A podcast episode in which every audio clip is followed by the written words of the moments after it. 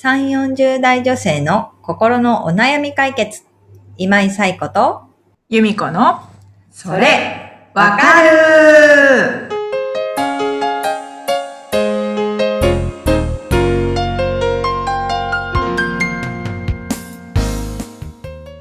はい。というわけで、えー2月第2週のそれわかるが始まりました。今週もよろしくお願いします。よろしくお願いします。はい。2月寒いですよね。ですね。うん。風邪ひかないようにっていうところに気をつけながら、今週も過ごしていきたいと思いますが、えーお悩みを今週もいただきましたので、由美子さんご紹介をお願いいたします。はい。キキルルさん、32歳の方からです。はい。子供の産み時について悩んでいます。私は美容系の会社で働いているのですが、昨年結婚したことを機に上司から子供をいつ産むのかということについて聞かれることがあります。それ自体は以前から会社の風習のようなものなので、嫌ということもなく、私にもそういう時期が来たんだぐらいにしか思っていないのですが、もしすぐにでも産むとなったら今の役職は任せてもらえない可能性が高いです。キャリアとの兼ね合いの中で産み時をどのように考えると良いのか悩んでいます。ということです。はい。キキルルさん、ありがとうございます。ありがとうございます。はい。そうですね。産み時、悩みますよね。うんなまあうんお仕事との兼ね合いっていうのもあると思うので、やっぱりもうね、悩まれるところかなというのは思います。で、えっ、と、二つあってですね、お悩みを、えー読ませていただいて、二つ感じたことがあって、まあ一つは、えっ、と、キキルルさん、ご自身は、えっ、と、いつ産むのって上司から聞かれることについて、あのー嫌だと思ってないということなんですけれども、えっ、と、2022年の4月からは、中小企業も含めて、えっ、と、ハラスメント防止対策が全企業に義務化されます。あの、大手の企業はもうすでに施行されているものなんですけど、中小企業ももうすぐ対象になるっていうところがあって、まあ、うーん、上司との関係性とかにもよると思うので、キキルルさんみたいに別に嫌だと思わないっていう、そのキャリアっていうね、ことを考えての、まあ、お話の中で出てくることだと思うので、いつ産むのっていうことについて、あまり嫌だと思わないっていうお話ありつつも、うん。誰しもが嫌だと思わないわけではないので、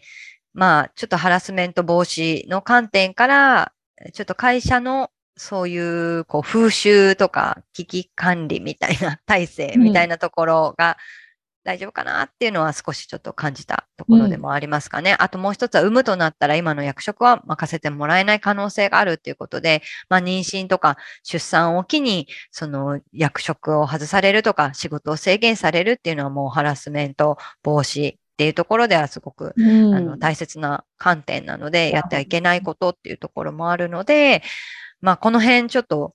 大丈夫かなっていうところを、まあ、感じて、キキルルさんには関係ないかもしれないんですけどね、うん。会社としてっていうところなので、うん。まあ、ただ、今後、キキルルさんが、あのー上司になっていったときに、まあ自分の時からある風習だからみたいな感じで、まあ不意に、あの、結婚したけど子供いつ産むの？みたいなことを部下に聞いたときに、うんその方は嫌だと思う可能性もあるっていうところも含めて、まあそういうちょっとプライベートなお話に踏み込むときには関係性も重要だし、まあハラスメント防止の観点も頭に入れておかなければいけないっていうところはちょっとお伝えしておこうかなとうんいうふうにはい、思いました。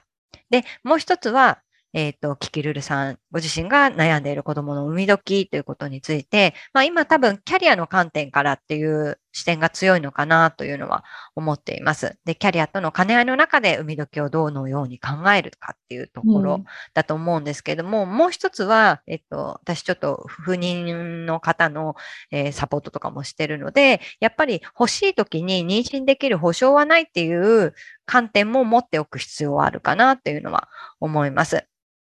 で、あのー一つは、えー埋める状態に自分と、あとご主人のあの、体に問題はないのかっていうところを検査しておくっていうのは大事かなと思います。で、例えばキャリアの観点から、じゃあもう子供を産むのは35歳でって決めたときに、じゃあ実際35歳になって、えーまあ、あの、キャリアも満足するぐらいまでは行ったので、じゃあ、えーいざ、えっ、と、妊娠できるようにっていう、なったときに、あ、実は不妊でした。で、その原因が明確にあって、まあ、手術とかも必要で、治療も必要でってなったときに、まあ、そこから、例えば1年とか2年とかかかったら、やっぱり産み、35で産もうと思った計画が崩れていくわけですよね。で、キャリアだけを考えると、おそらく、こう35で妊娠して、まあ36で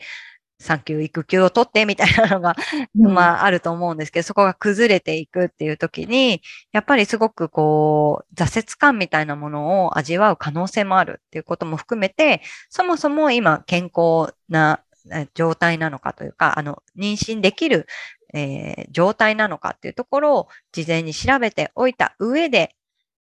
うん例えば今、不妊の原因があったら、今から治療しておいたらいいよねとか、なんかそういうことが考えられるようになる。そうすると、キャリアとの兼ね合いも、えーうまく考えていけるようになると思うので、まずはそこを知った上で、えその時に、まあ、ご主人も一緒にその検査を受けた上で、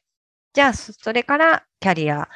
あと、産み時っていうのをどうするかっていうのを、まあ、ご夫婦で話し合うっていうところが大事な観点かなっていうのは思いますね。その検査っていうのは、えーとはい婦人科系のクリニック？そうですね。まずは婦人科系のクリニック。でご主人も一緒に？うん、ご主人はそうですね。婦人科で一緒にやってくれることもあるし、えっ、と、男性の場合は泌尿器科とかでやる、あの、詳しい検査とかをしてくれることもあるので、まあ、まずは一緒に、えっ、と、そういう、なんですかね、え検査をしてくれるかどうかを聞いて、あの、やってみるといいと思いますね。あの、一個、自宅近くの、えークリニックとか、婦人科、産婦人科、婦人科クリニックとかで、あのー検査をしたいということを伝えてやってくれるかどうか、聞いて予約を取るといいと思います。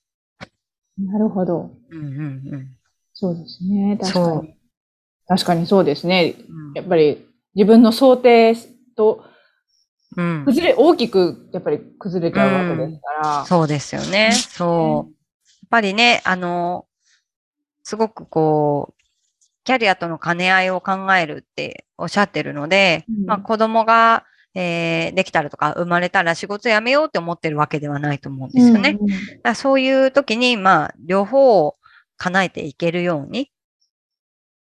最大限今から、あの、準備をしておくっていうのは大事かな。ね。うんうんうん大事だと思いますね。で、まあ、そうですね。あの、上司ともそういう話ができる関係性でもあるっていうところはあると思うので、まあ、そういう時に、あの、会社にも協力してもらえることとか、あと、会社のキャリア制度とか、そういうところも含めて、あの、上司とお話がしていけるといいのかなとも思うので、うんうんうん、ぜひ、まずは検査を。で、それからキャリアのことと、えーうん含めて考えてご主人とお話をする、うんしていくっていうのがいいかなと思います。はい。はい。ヒキルルさんぜひ参考にしてみてください。はい。ぜひ、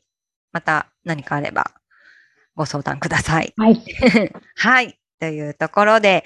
えー、キキルルさんのように、えーお悩みがある方から、えーお悩みをお寄せいただいています。ゆみこさん、ご案内をお願いいたします。はい。番組では皆さんからのお悩みをお待ちしております。ポッドキャストホーム画面にリブラボラトリー公式 LINE の URL を載せています。そちらを登録後、メニュー画面よりお悩みを投稿してください。皆様からのお悩みお待ちしております。お待ちしております。ということで、毎週いろんなお悩みをいただいていますので、あの、一人で悩まずに、まあ、気軽に、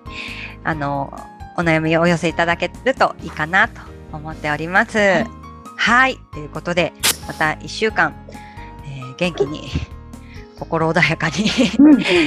頑張っていければと思います。はい。はい。それでは、えーまた来週、さようなら。さようなら。